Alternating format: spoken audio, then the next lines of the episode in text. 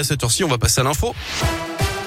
Avec Greg Delsol à 7h. Donc, bonjour Greg. Bonjour Guillaume, bonjour à tous. On commence par ces perturbations sur la ligne TER entre Saint-Etienne et Lyon. Aujourd'hui, en cause d'une grève locale. Hein. Ce vendredi, dans la Loire, les horaires des trains sont adaptés. Pour trouver plus d'infos sur radioscoop.com.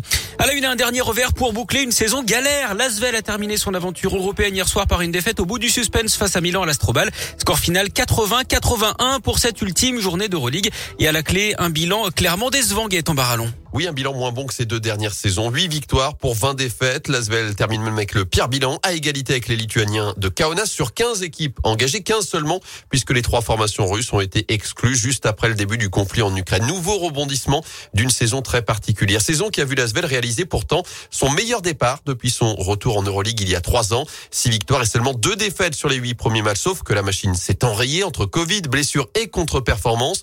Un seul succès en huit rencontres sur la fin d'année 2021 et même huit revers consécutifs entre fin janvier et fin mars.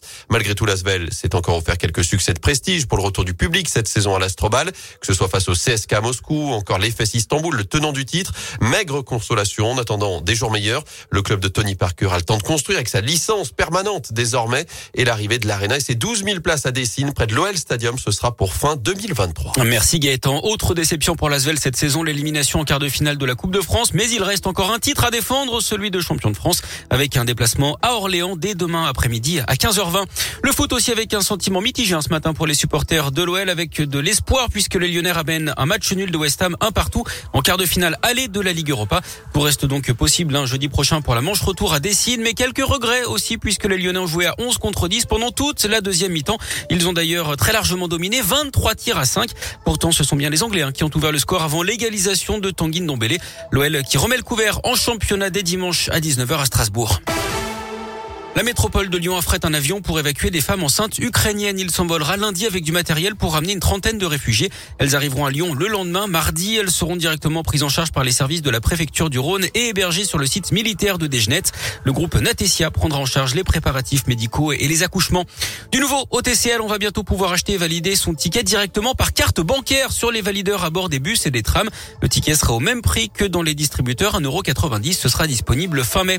Des lumières tamisées, la musique d'ambiance couper les centres commerciaux de la Pardieu et de Confluence instaurent une heure silencieuse du lundi au vendredi. Ce sera de 10h à 11h, une initiative en faveur des personnes autistes pour qui faire les courses dans le bruit peut devenir un véritable enfer. On termine comme on l'a commencé par du sport avec du cyclisme cette fois. Julien Alaphilippe qui est encore passé tout près de la gagne sur le Tour du Pays Basque. L'Auvergnat champion du monde a terminé deuxième hier derrière le Colombien Martinez. La veille déjà il avait été devancé sur la ligne par l'Espagnol Bilbao. Au général c'est le Slovène Roglic qui conserve son maillot de leader.